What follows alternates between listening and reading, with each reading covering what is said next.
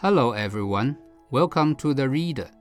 I'm He Jun, Senior English Editor from Foreign Languages Press. What I'm going to read for you today is selected from Raise Students' Awareness of the Thought on Socialism with Chinese Characteristics for a New Era.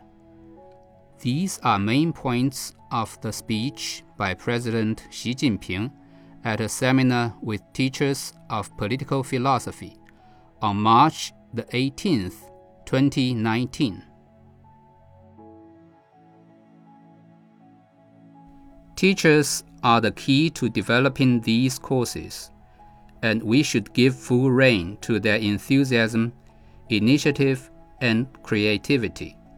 Teachers of political philosophy should help their students sow the seeds of the true, the good, and the beautiful, and guide them how to tie their shoelaces properly before embarking on their journey of life. First, they must have strong political convictions.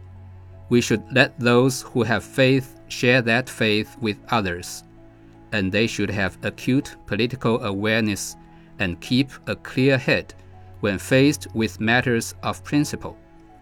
Second, they should love the country and the people, care about the future of the Chinese nation, and enrich themselves by drawing on the wealth of experience from the practice of the party and the people in the new era. Third, they should be good thinkers, learn to use dialectical and historical materialism and be innovative in teaching, so as to let the students have a profound learning experience and guide them towards noble ideals and beliefs and sound ways of thinking.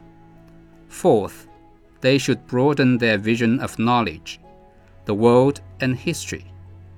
They should be able to explain complicated matters by using examples and through in depth analysis and comparisons. Fifth, they should exercise strict self discipline, be consistent in class and out of class, online and offline, advocate the themes of the times, and spread positive energy. Sixth, they should have an upright character, since those who have upright character are attractive to students. They should have integrity and exercise a positive influence on their students. Only if the students relate to their teachers will they believe in what the teachers teach. So the teachers should try to win the students' respect with their profound theoretical knowledge and serve as role models in studies and in life that the students like and admire.